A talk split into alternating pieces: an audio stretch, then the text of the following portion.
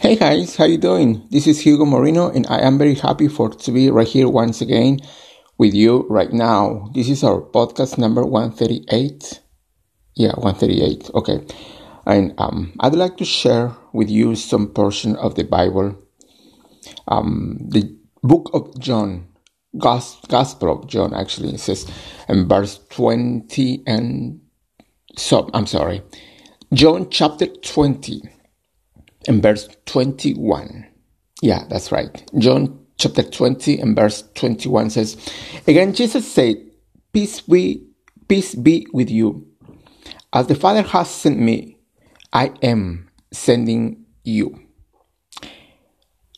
In the scripture, God broke Joseph. Do you remember the Joseph's history? Uh, Joseph, the son of Jacob. The Bible says so God brought Joseph through many years of difficult circumstances into a strategic position of influence in Egypt. You can read this history in the Old Testament in the book of um, Genesis. I can't remember now what chapters, but um, I think it's chapter 36, Genesis chapter 36. I can't remember. I can't remember now.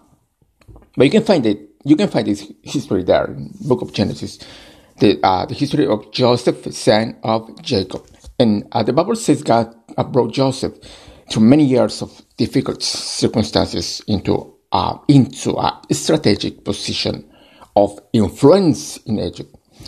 Uh, so the Israelites will be able to survive a severe famine. You know, some of the hard things we go through and don't understand are the results of God positioning us to carry out His purpose. Let me explain it.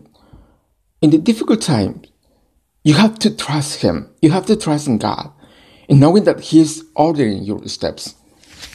And like Joseph, God is going to send you um, into strategic positions of service or um, influence or leadership uh, we are not called to run, we are not called to run away from the world system, but we are called to infiltrate the system because God is raising up more Josephs to run maybe networks, to serve in the governments, to find cures for disease, and to lead universities or business or real estate or technology. Your father's words is a big word let me tell you this one more time.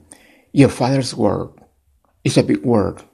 He's going to position you higher than you're dreaming because he can trust you. He knows you'll honor him. You'll handle the success with humi- uh, humility and live with integrity and be a person of excellence in everything you do. All right. Thank you so much for your time and I'll see you guys next time. Bye. Thanks.